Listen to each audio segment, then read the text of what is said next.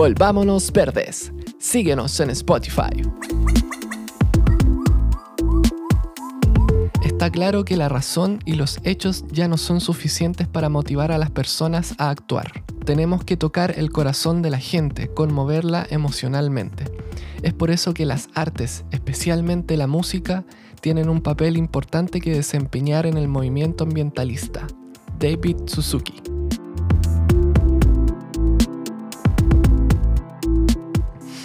Hola a todos, estamos en una nueva entrega de nuestro lindo podcast Volvámonos Verdes. Y como siempre agradecemos a nuestros colaboradores Fundación Panky Foletti y Patagonia.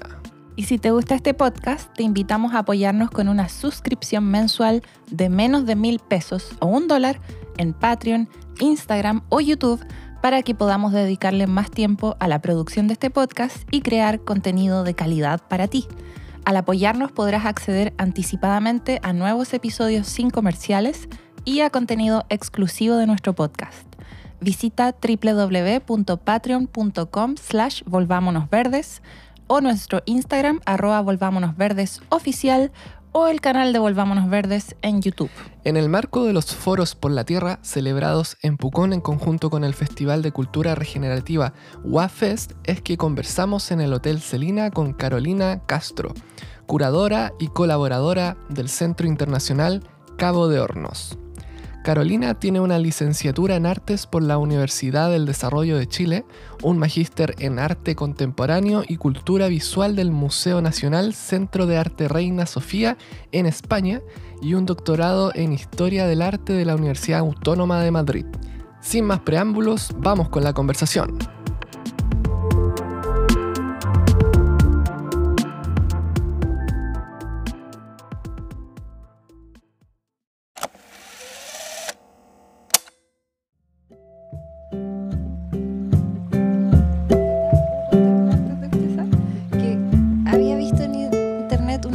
Que tú le hacías a un señor mapuche. Ya. Se me olvidó el nombre. No sé Francisco Huichaqueo. Francisco. Y, estaba súper buena, se la envié a mi mamá para que la ah, viera. qué bueno.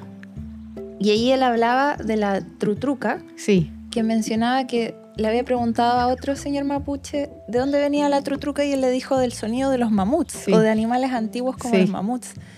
Y ya, súper loco. Justo yo estaba leyendo un libro que era de una paleoecóloga. Ya que se llama El retrato del tiempo, donde ella habla de los animales antiguos que habían acá. Y ella dice que hay registros de que hace 12.000 años habían mamuts, algún tipo de especie de mamut, y habían humanos al mismo tiempo. Entonces yo dije, o sea, esto no es tan loco lo que está diciendo, quizás de verdad venía el sonido de, los mamuts. Es bien bonito porque eh, según lo que me ha contado Francisco, en el mundo mapuche los sonidos siempre tienen una relación con el territorio. Y el sonido de la trutruca es claramente el sonido de un mamut, pues como de un animal parecido a un mamut, ¿cachai? Claro, como un elefante. Claro, entonces esta trutruca que es súper larga, la trutruca que aparece en el video de. Francisco, una trutruca como de 6 metros y tiene un sonido así, wow, potente, que se expande en el territorio. Entonces, cuando él le pregunta a este señor que toca esta trutruca, él le dice que dicen los antiguos que el sonido viene del mamut. Entonces, son esos como conocimientos orales que se van traspasando de generación en generación y que de repente puede que sean ciertos. Pues, claro, es que cuando lo dicen así suena como, ay, qué mágico, como cuando hablan eh, los mitos que tenemos pensamos que los mitos son como cosas que son en realidad falsas. Sí. Pero hay un registro paleontológico de que esto que podría haber sido así. Es súper lindo. Wow, no, sí se me Sí, el, trabajo de Francisco es muy especial, es súper mm. potente ese trabajo. Además, como que él pone este sonido en una sala de una colección de objetos mapuches en Alemania, con la idea de que el sonido de la trutruca puede devolver a esos objetos a su territorio, mm. espiritualmente hablando. Mm. energéticamente hablando. Entonces, cómo un sonido puede conectar con la historia antigua de unos objetos que están secuestrados por la violencia colonial y que están ahí mm. un poco como esperando devolverse a su casa. Tal vez nunca van a volver físicamente, pero ya motivarlos como a volver, despertar en ellos como un sentido de pertenencia a un lugar, es algo que puede activar muchas cosas a, a ese como nivel de lo que tú decís como una creencia, pero en verdad es una realidad también. No, sí, eso es muy increíble. No sé si ya empezaste a grabarse hoy, pero quería decir, siempre me, me falta decir la pequeña introducción de que estamos haciendo esta entrevista en el marco de los foros por la Tierra, que se celebra aquí en Pucón. Eh, tenemos un volcán muy activo, pero estamos, estamos acostumbrados también a la actividad del, del Villarrica, que está en alerta naranja. y al mismo tiempo se celebra el Festival de Regeneración WAFest. Así que dentro de eso estamos haciendo esta entrevista con Carolina aquí, curadora, Carolina Castro, y queríamos preguntarte qué es curadora primero que nada. ¿Qué es ser curadora? Sí. Eh, bueno, la práctica curatorial ha estado históricamente ligada a la realización de exhibiciones, eh, sean estas de arte o de otras disciplinas, y existen muchos espacios donde la figura del curador o de la curadora es importante, como por ejemplo en los museos, en las bienales, en las ferias de arte. eh, y en el arte contemporáneo, el curador y la curadora se han vuelto como una figura bastante influyente, porque en muchos casos determina, por ejemplo, qué artistas entran a las colecciones de museos o qué artistas exponen, estableciendo unas ciertas jerarquías a nivel como del mercado del arte. Y, pero a una escala más local en Chile, la mayoría de los curadores y las curadoras trabajamos de una forma quizá más independiente, no solo haciendo exposiciones o asesorando colecciones también, por ejemplo, eh, sino que investigando las prácticas artísticas contemporáneas y generando puentes para que el arte pueda operar como una forma de conocimiento y una forma de reflexión, eh, incluso de acción sobre como las problemáticas eh, actuales, ¿no? Entonces, yo te diría que en mi caso ser curadora ha sido un descubrimiento, porque yo estudié arte en un contexto en el que la curatoría en Chile era casi inexistente. No tengo como yo recuerdo de haber conocido curadores en esa época. Y apareció en mi vida cuando me fui a vivir a Argentina a estudiar y trabajé en una fundación dedicada al arte donde la figura del curador era bien, bien como relevante. Entonces, te diría que empecé como a seguir ese camino y me siento súper afortunada de haber tomado ese camino porque sin ser artista tengo el privilegio de compartir procesos artísticos, tengo el privilegio de acompañarlos, de aprender de ellos. Y quizás ser curador, como dijo como hace unos días un colega, el Ignacio Smulevich, dijo como ser curador es proponer un tema de conversación a través de las obras de arte. Y yo agregaría que para transformarlo en un texto, en un libro, en una exhibición o simplemente en una experiencia, ¿no? Como de arte. ¿Y todas las exhibiciones de arte tienen curadores? No. No necesariamente. No, no necesariamente. Ah. Históricamente casi siempre como las, las exhibiciones de arte están como vinculadas a museos o a galerías de arte, por ejemplo, como bien institucionales. Y, y hay algunas instituciones hoy en día que tienen curadores y hay otras que no. Y también existe como el arte se ha independizado mucho de la institucionalidad. Entonces existen muchas exposiciones, muchos artistas que exponen gestionando ellos mismos sus exposiciones. También existen artistas que son curadores o curadores que son también, no sé, como... eh, directores de museos o que son coleccionistas, como existen estas como duplicidades de roles también como en, en el mundo como del arte. Y yo me preguntaba también al principio, el arte, decía, así como que uno lo piensa. Quizás uno lo ve como cuando la gente dice la ciencia y cree que la ciencia es algo muy lejano. Sí, Quizás en mi caso, viniendo del mundo de la ciencia, veía el, el arte como algo también como lejano, Sí. no como del día a día. sí te entiendo. ¿Cachai? Entonces me preguntaba, ay, pensaba que era un temblor. no, nada que ver. Me preguntaba como qué tiene que ver el arte con la naturaleza o, o- o en tu caso, cómo llegaste al arte y a la naturaleza, cómo se fusionan ambas cosas. Sí, yo pensaría que tal vez como fue mi propia naturaleza la que me llevó al arte, Mm. digamos como en un sentido como de ímpetu y voluntad, como de entrar ahí. Y, y yo creo que también, por otro lado, como la naturaleza o como la idea de naturaleza igual es hoy en día un concepto como interesante a problematizar. Y creo que pensarlo desde el arte es súper potente, puede ser súper interesante como reflexionar la naturaleza desde el arte, ¿no? Me gusta mucho pensar quizá como, yo diría como la naturaleza como un hogar donde está incluido mi cuerpo, el territorio que habito, el planeta como en una escala como mayor, ¿no? Y, pero también pienso como quizá la naturaleza es ese concepto que conlleva este dualismo con la cultura, ¿no? Que el arte como dentro de la cultura, ¿no?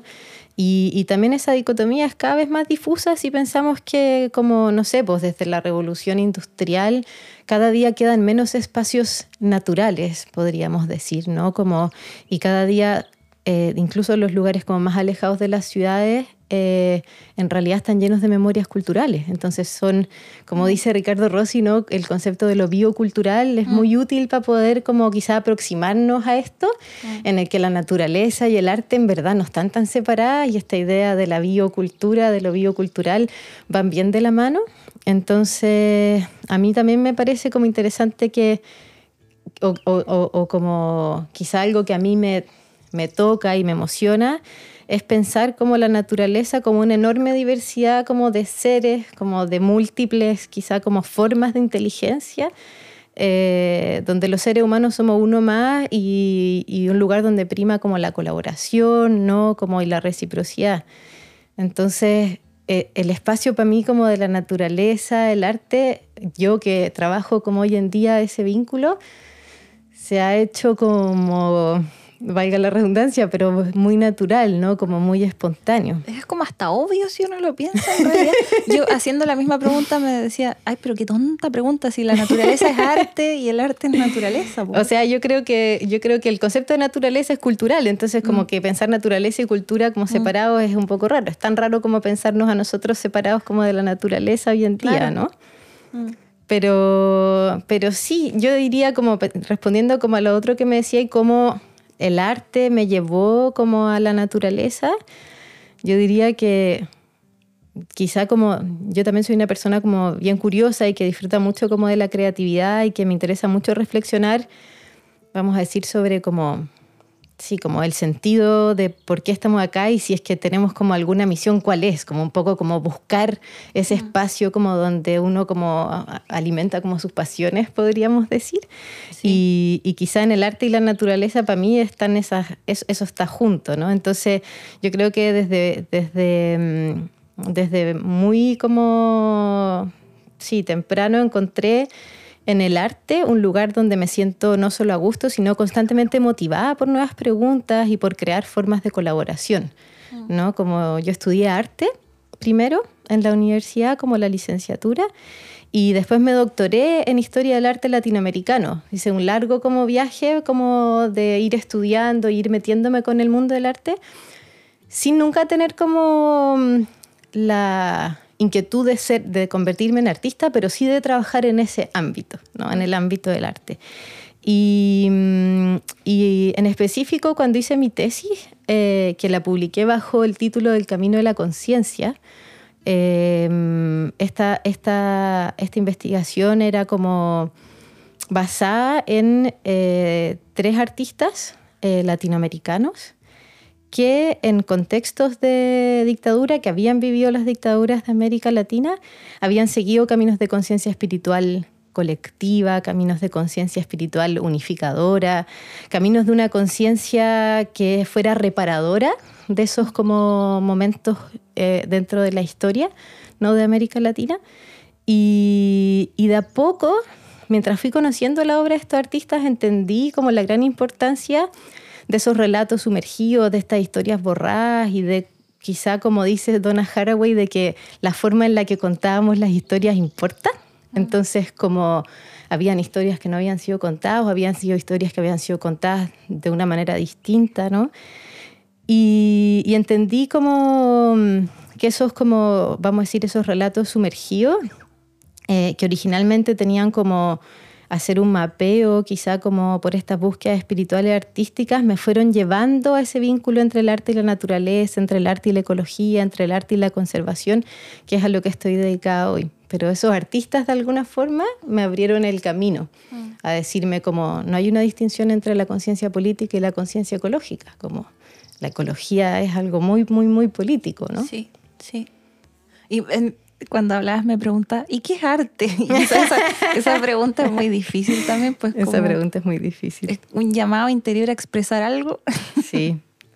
es muy difícil, pero mm. ¿sabéis que hay algo que yo creo que es importante y es que en muchos casos tenemos como el pensamiento de que el arte tiene más que ver como con la experiencia estética en el sentido de, no sé, pensar en el romanticismo, mm. en esa sensación como de ir a, incluso como en la relación con la naturaleza, ¿no? Mm. Ir a la naturaleza a pintar, ir a la naturaleza como un encuentro como con esas fuerzas que son como sobrehumanas o prehumanas, ¿no? Eh, y tratar de representarlas a través de distintas como formas de arte. Yo creo que sin duda, como hoy en día el arte surge en una estrecha relación con la investigación de campo, con los saberes situados, con la movilización política, con la ecocrítica indígena, con la descolonización de la ciencia y también con la descolonización de la naturaleza, ¿no? Como pensar la naturaleza desde el arte es pensarnos a nosotros mismos como yo diría como fuerza, pero también pensarnos a nosotros mismos como un fenómeno como único que si bien somos poseedores de conciencia, no somos la cumbre de la escala natural, ¿no? Sino que más bien somos como somos seres en relación a otros seres, somos seres en relación a otros elementos con los que compartimos el cosmos simplemente, ¿no? Y el arte quizás sirve también para expresar cosas que no se pueden expresar con las palabras, ¿no? Sí. Y ahora que estamos viviendo estas crisis que vemos todo el rato en las noticias, crisis ecológica, crisis de cambio climático, de, de la biodiversidad, a veces yo le decía al Seba, quizás la música tiene algo que decir al respecto y quizás el arte tiene algo que decir al respecto. ¿no? Eso debe influir en, en, las líneas artísticas, ¿no? Sí, pues totalmente. Mm. Yo, creo que, yo creo que es eso que tú estás diciendo es bien, ¿cómo decirlo? Es bien relevante. O sea, yo creo que no solo el arte, yo creo que muchas disciplinas han ido tomando caminos replanteándose sus propias como límites disciplinares, ¿no? Como y reflexionando sobre, eh, sobre, eso, sobre qué sentido tiene en la actualidad poner esos límites, ¿no? Y cómo podemos como eh, de alguna manera como cruzarlos, atravesarlos, eh, generar colaboración, ¿no? Yo creo que hay algo que, que, que es importante ahí y que el arte también responde ¿no? a, ese, a ese cambio, a ese momento como de, de, poder generar como una apertura hacia eso, hacia otras formas también como de conocer. Y en el activismo también he visto como expresiones artísticas en las marchas, en el activismo. sí, sí, Yo creo que hoy en día el arte está súper vinculado a, a, ese activismo. Mm. Yo, creo, yo creo también que recién cuando te decía, por ejemplo, como, eh, no sé, pues qué implica como decolonizar como el concepto de naturaleza, eh, esa, esa, idea como cartesiana, ese dualismo cartesiano como de lo humano y lo que es distinto que humano, ¿no? como dos cosas separadas, eh, finalmente ha sido como súper dañino, ¿no? no solo para la humanidad, sino que para el cosmos. Eh, cultivando como una visión súper racional y súper extractiva que acabó como por imponerse sobre nuestras mm. como relaciones o experiencias, sensibilidades en relación, ¿cachai? Como al mundo. Y, y de alguna manera son esas las sensibilidades que necesitamos volver a cultivar. Mm. Hay un ecólogo que a mí me gusta mucho, que, que ha sido como de mucha inspiración entre muchos como muchas personas que son de, de gran inspiración, que es eh, David Abram. No sé si a lo mejor lo conoce. Puede que sí, pero no me suena. David Abram dice algo así como mm, los humanos están hechos como sintonizados para las relaciones mm. y dice los ojos, la piel, la lengua, las orejas y los orificios nasales son puertas donde nuestro cuerpo se nutre de la otredad. ¿No? Mm. Como de eso que es otro, de eso que es distinto, pero que te nutre, mm. ¿no? Y, dice también como que em, hoy participamos casi exclusivamente con otros humanos y con nuestras propias tecnologías humanas. Lo que vuelve la situación, una, esta situación en la que estamos tremendamente precaria ante la antigua reciprocidad que nosotros teníamos con el paisaje, ¿no? con la naturaleza, cómo nos relacionábamos con el rayo, con el trueno, con la lluvia, con mm. todos esos elementos ¿no? que son que nos cuentan cosas. Con el volcán. Con el volcán, que nos está ahí contando algo, ¿no? Eso, de eso habla mucho Humberto Maturana, ¿no? El biólogo habla de, cómo nos relacionamos, de que nos formamos a nosotros mismos en base a esas relaciones que establecemos con los demás, con los otros seres, con el ambiente. Sí, es lindo pensar así. Me gusta mucho. y, por ejemplo, ¿qué nos puede o quizás de qué manera nos puede ayudar el arte a enfrentar o a entender o quizás a superar estas crisis ecológicas, ambientales. Sí. Difícil. Es difícil, pero depende cómo pongamos como esta crisis, ¿no? Depende desde qué lugar la miremos. Yo creo que mm, sin duda esta crisis ecológica, esta crisis climática y social también, es una crisis de la mirada y es una crisis de las sensibilidades, como decíamos recién, ¿no? Como hay como una sensibilidad que está en crisis o que está como nublada, tal vez, ¿no? Mm. Podríamos pensar, y la mirada también está como nublada. Mm. Entonces, y sabemos que esa crisis afecta en muchos ámbitos, como yo creo que hoy el compromiso que el arte adquirió con la crisis climática y social es evidente, basta con ver los cientos de exposiciones, iniciativas artísticas, obras de artes que abordan la ecología como una cuestión política urgente, mm. ¿no? Y yo creo que estamos ante un florecimiento de prácticas contemporáneas artísticas y activistas, como tú decías, que ante el fracaso del sistema de gobernanza global, eh, se ocupan y negocian el conflicto ecológico de manera distinta, ¿no? Como aportando análisis sólidos sobre la destrucción del medio ambiente, ofreciendo mediante distintas propuestas creativas modelos para la sostenibilidad, mm. eh, modelos también para la formación de estructuras de vida que sean más equitativas, que sean más solidarias y sobre todo que sean más sensibles, ¿no?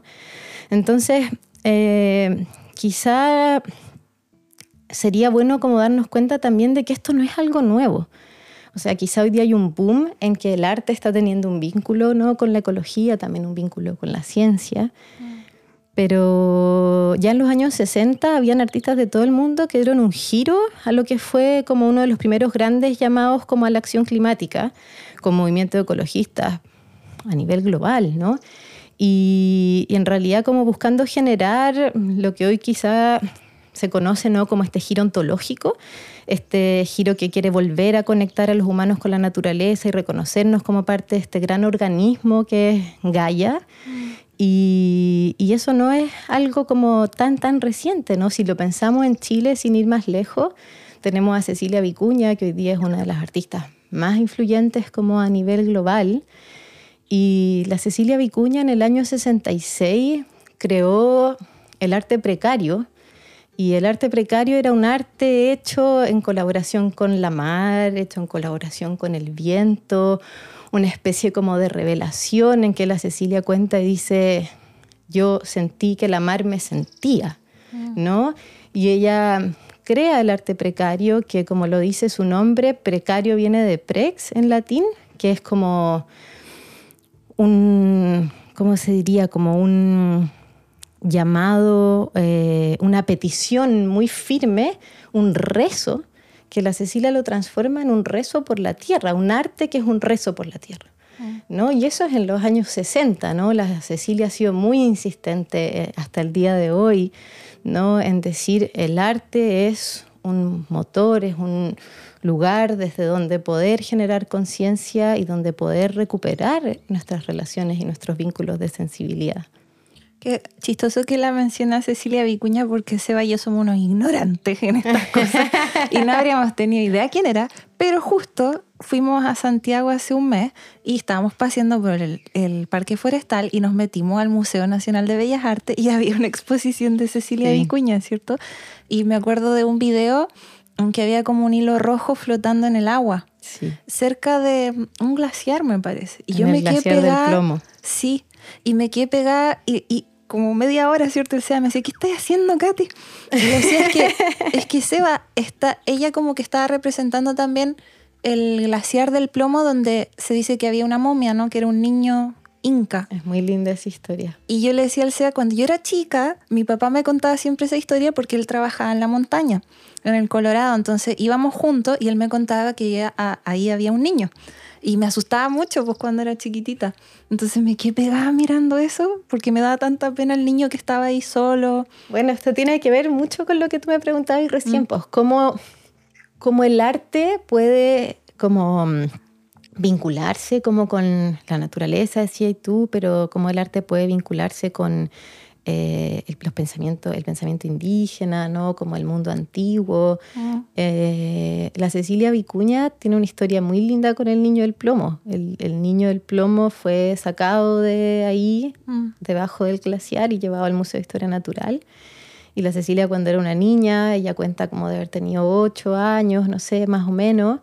Eh, y ella se acuerda haber visto a este niño, niña, como con unas trenzas largas, un pelo largo. Sí. Y este, este, él llevaba un hilito rojo en la mano Mm.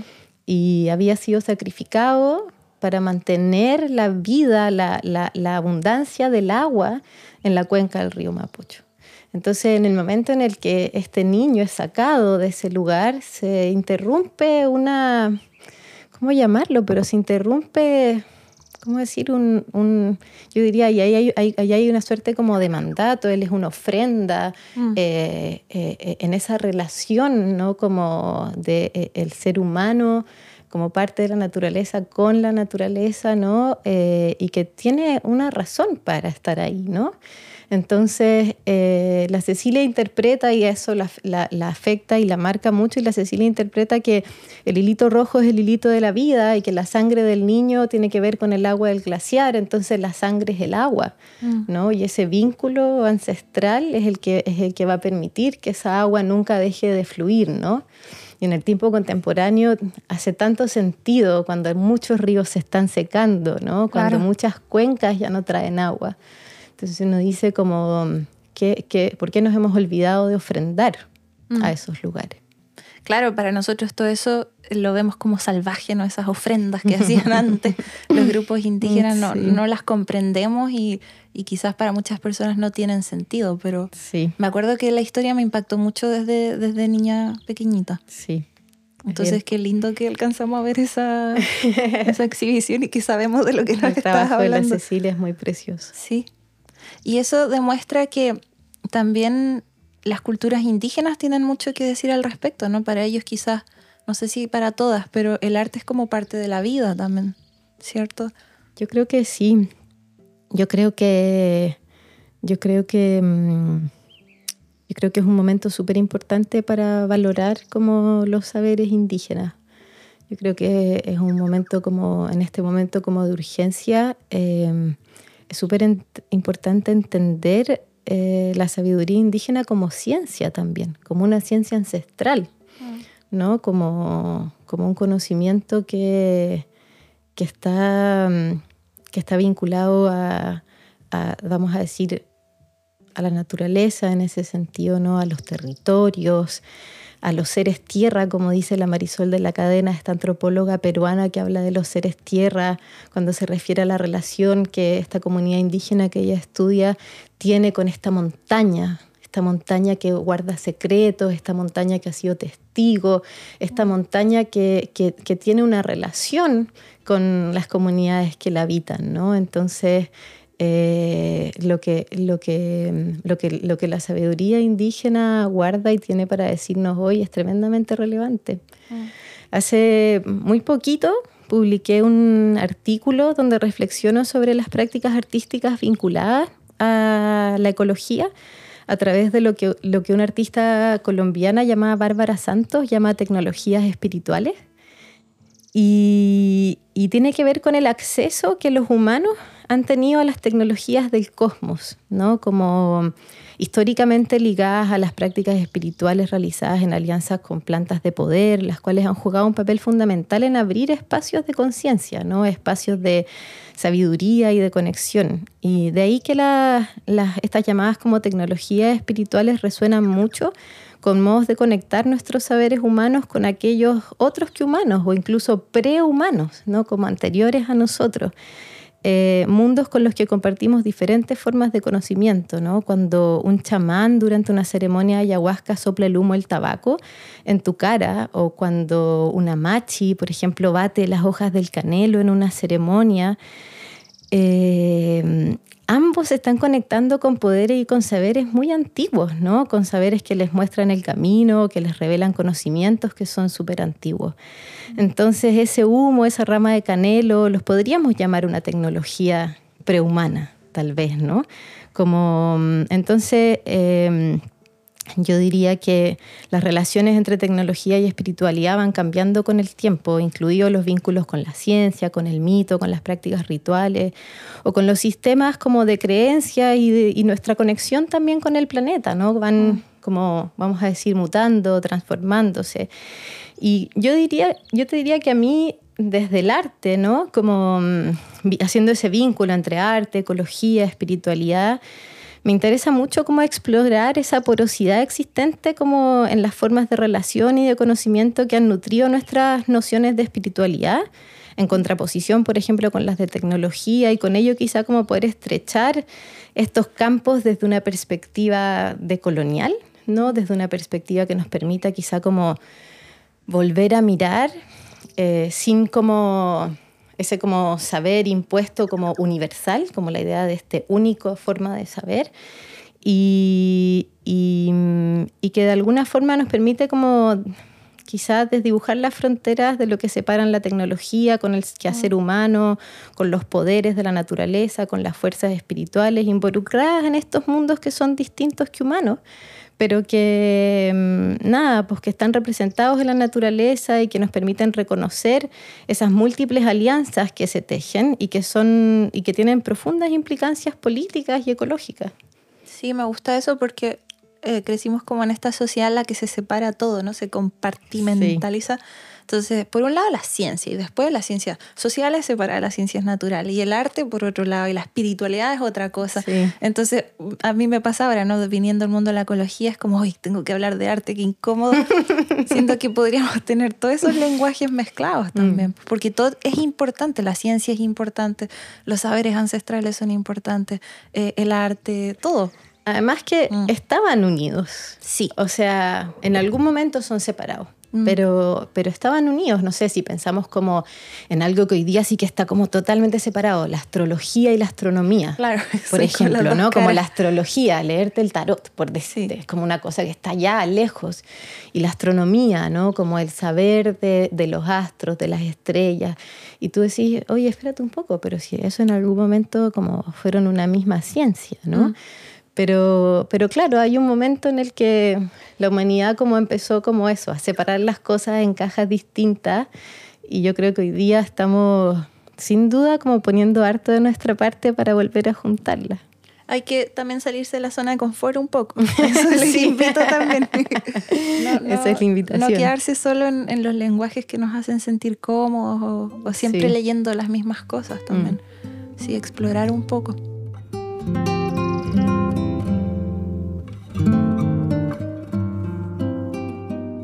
Y me interesa saber qué, qué es lo que te toca a ti venir aquí a presentar al, a los Foros, por, la Foros por la Tierra. ¿En qué vas a participar? En el Foros por la Tierra eh, a mí me toca este sábado eh, en el panel que se llama Ciencia Bosque mm. y nos estamos reuniendo aquí, ¿no? Como en Pucón, en torno como a los bosques templados, a los pies del, del Rucapillán.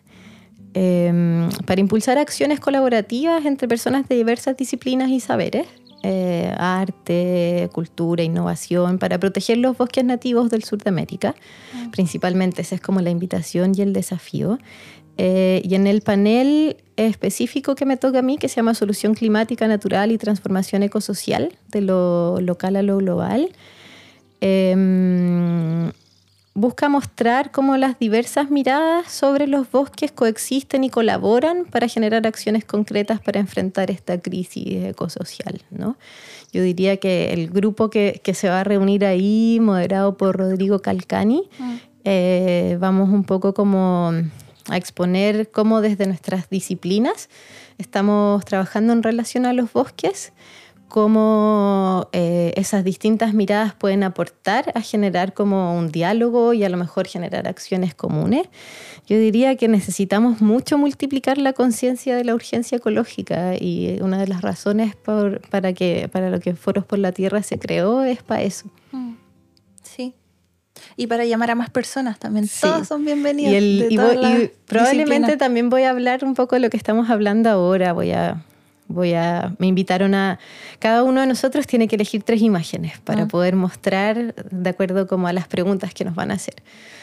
Y yo escogí mostrar el kipu rojo de la Cecilia, el kipu menstrual que ustedes vieron en el Bellas Artes, para poder hablar un poco como de lo que recién comentábamos. Eh, voy a mostrar también el trabajo de un artista que se llama Rodrigo Artiaga, con el que hicimos un proyecto muy lindo en colaboración con el CHIC, con el Centro Cabo de Horno, y que se exhibió hace poquito en el Museo de Arte Contemporáneo de Quinta Normal. Y voy a también mostrar, leer un poema de Leonel Lienlaf que habla también como su, sobre su relación con el bosque. Qué bonito. Eso va a ser el sábado, pasado mañana, porque hoy es jueves. El sábado a las 11.40, entre las 11.40 y la 1. Bacán. Y me parece súper interesante que tú también trabajas en el Centro Internacional Cabo de Horno, ¿se llama? Sí. ¿Esto es como mezclar la ciencia con el arte? Es mezclar la ciencia con el arte, sí. Es algo, yo te diría que es algo, a mí es un proyecto que a mí me resulta muy, sí, especialmente como... Eh, sí, me ha como motivado muchísimo como poder trabajar ahí. El CHIC, o Centro Internacional Cabo de Hornos para el Cambio Climático y la Conservación Biocultural, es este primer centro basal de investigación de excelencia en la región de Magallanes. Y extiende el trabajo realizado por más de 20 años en la región, impulsado por Ricardo Rossi y un tremendo equipo de profesionales. Y desde sus inicios ha desarrollado allí esta investigación en relación a cambio climático con un enfoque ético muy particular, llevado a cabo a través de la metodología de la filosofía ambiental de campo, eh, tú te preguntarás, ¿qué es esto? ¿no? Filosofía ambiental. La filosofía ambiental de campo parte de la base de que los modelos educativos homogéneos han, eh, digamos, pasado por alto la alta riqueza de la diversidad biológica y cultural y eh, todas sus interacciones, ¿no? Y esta omisión tiene mucho que ver con la pérdida de diversidad biológica eh, y, cultural. ¿no? Entonces, la metodología que propone la filosofía ambiental de campo integra las ciencias, las artes y las humanidades y la ética para poder aprender sobre la diversidad biocultural, buscando impulsar, yo te diría, un sentido de responsabilidad por los hábitats que compartimos, ¿no? Ricardo Rossi habla de cohabitantes, ¿no?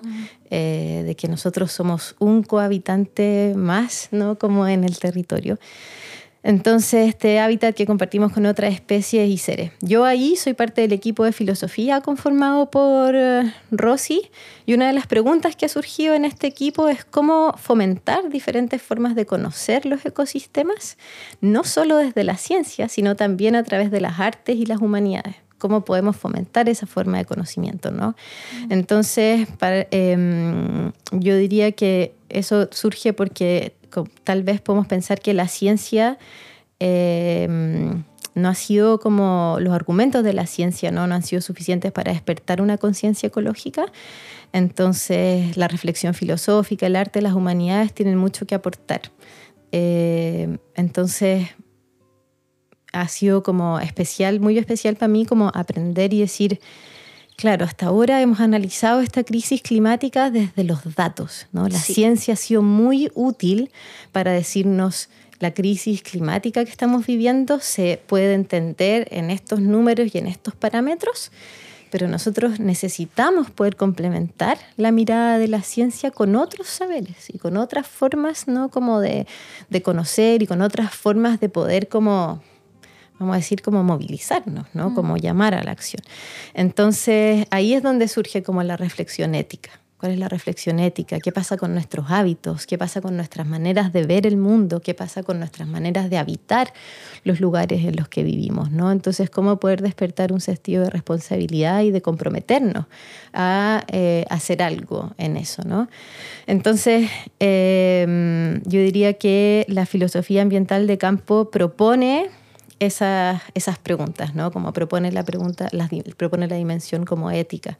Una de las eh, formas de aplicar la metodología de la filosofía ambiental de campo en el Parque Omora, en Puerto Williams, ha sido el ecoturismo con lupa Allí la lupa no opera solamente en su dimensión física como un instrumento, sino que también opera eh, en su dimensión filosófica, ¿no? ampliando los modos de mirar y también en su, en su dimensión ética, invitándonos a valorar la belleza y la relevancia de estos pequeños seres como son los musgos, los líquenes, ¿no? como los hongos, mm. eh, a escala global, ¿no? para la salud global, como pensando que la salud del planeta es nuestra salud también. Me gusta mucho eso que dices que como que los científicos le han dado, le han dado, le han dado, ya llevan décadas con el tema y necesitan refuerzo. Sí. no, ya no, ya no dan los científicos solo, necesitan artistas, necesitan, incluso se dice comediantes, como que los comediantes se suben y el mundo de la comedia, músicos, todo, todo, todo se tiene que sumar. Para mí la experiencia de empezar a trabajar como en estas relaciones ha sido muy o sea, ha sido muy generosa, ¿cachai? Como en el sentido de como poder abrir el arte y poder también sentir como la ciencia, ¿no? Como se abre también mm. a poder generar estos diálogos, porque en muchos casos también eh, la ciencia ha visto el arte desde un lugar como muy instrumental, ¿no? Como, no sé, eh, invitábamos a un artista a hacer una ilustración sobre una especie o qué sé yo, como, como más bien instrumental, ¿no? Pero pero la posibilidad de pensar juntos, de hacer cosas juntos, creo que es súper relevante. Entonces, eh, para mí ha sido como bien, o sea, ha sido bien movilizador y súper transformador y es algo que, que también eh, me ha llevado como incluso como a, a, querer aportar y a querer como ser parte también de iniciativas también donde yo vivo, ¿no? Como a nivel eh, territorial, a nivel del lugar donde yo estoy. Puerto Williams está bastante lejos, yo vivo en San Felipe, mm. entonces como también eh, el trabajo con Ricardo Rossi y el trabajo con el equipo del Chica influyó mucho también mi manera de ver el territorio que habito y de querer como también poder hacer algo y, poder involucrarme como en ese territorio. Hoy debe ser tan lindo allá, es en Puerto Williams, por allá la isla Navarino, es como el extremo sur, sur, sur, no puede ser más sur. Están los bosques más australes del mundo. Sí, quisiera tanto ir. Vengan cuando quieran. Y quizás, bueno, ya estamos como acercándonos al final. Eh, ¿Qué has aprendido de todo esto? Quizás la ciencia te ha aportado algo, un poco la ecuación a lo mejor te traspaso. sí, yo creo que o sea, yo, yo creo que hay algo que es súper importante y, y, es la colaboración. Yo creo que la ciencia, como, como decía recién, ha sido un aporte para comprender como en términos técnicos lo que es esta crisis, pero, pero ha sido muy como no sé si es gratificante, y, y, pero también como estimulante, como ver que en verdad el arte, que muchas veces está como puesto como algo menor Mm. ¿no?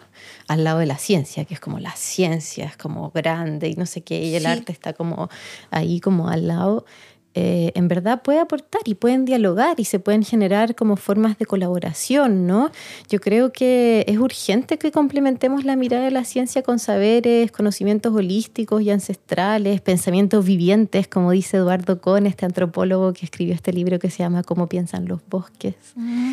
Eh, y complementarlo con la mirada del arte, ¿no? Yo creo que es un momento de dejar de subvalorar otra epistemología y formas de conocer y empezar a relacionarnos, ¿no? A generar vínculos reales, mm. ¿no? Que, que estimulen las sensibilidades colectivas.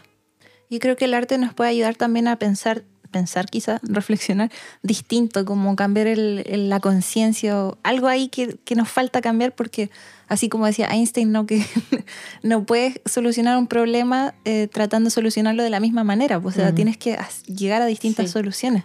Sí. Tienes que pensarlo de manera distinta y eso es súper urgente ahora, me parece. Yo creo que sí, sin duda, o sea dar vuelta a la mesa, no sé cómo decirlo. o sea, yo creo que sin duda el arte estimula, ¿no? Como el pensamiento análogo, ¿no? Como mm. una, hay como algo que se escapa hacia otro lugar. Yo creo que los artistas, las artistas tienen mucho que decir y, y, y, y es súper importante también, hay, en algunos países del mundo los artistas son considerados dentro de equipos como de otras disciplinas, ¿no?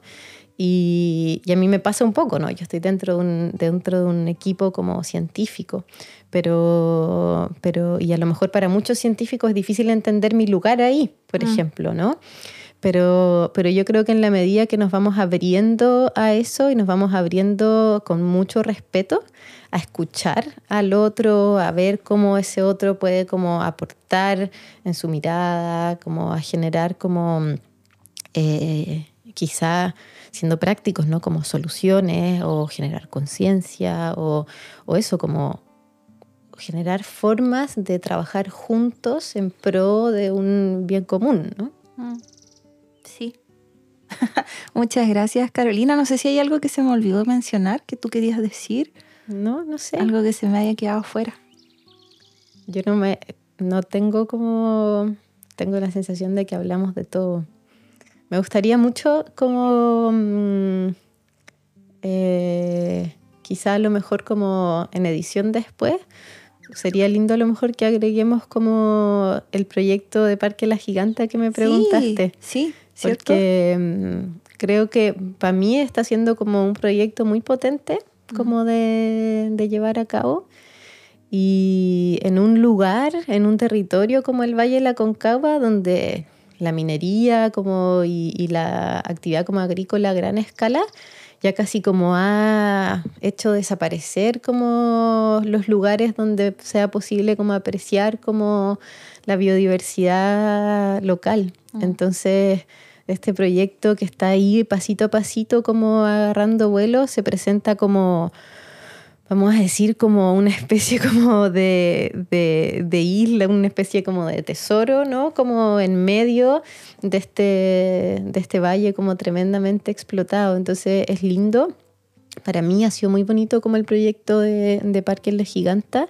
También nos ha enseñado mucho de cómo eh, se puede hacer conservación en ecosistemas que están altamente dañados Mm. cómo podemos como pensar en trabajar en estos lugares que están rotos, que están fragmentados, que no son ecosistemas prístinos, ¿no? como el Cabo de Hornos que hablábamos recién, eh, que son ecosistemas donde la mano humana se nota muchísimo, pero donde así todo la naturaleza es capaz de conservar una tremenda biodiversidad y donde es posible como aprender como de muchas especies que están ahí, que son súper resilientes a la sequía, que son súper resilientes a la contaminación y que, y que eso, y que están ahí como atentas, ¿no? Como a poder como aparecer en cuanto hay un poquito de agua, en Mm. cuanto como el clima es un poco más amable. Ahora llovió más, ¿cierto? Este, Este invierno. año llovió más. sí. Entonces debe haber estado súper Sí. lindo. Está muy lindo. Porque ya hay otro tipo de vegetación distinta a la de aquí del bosque del sur, ¿no? Muy Es- distinta, pues. el- esclerófilo. El, bosque esclerófilo, como Mm. este matorral xerofítico, muchos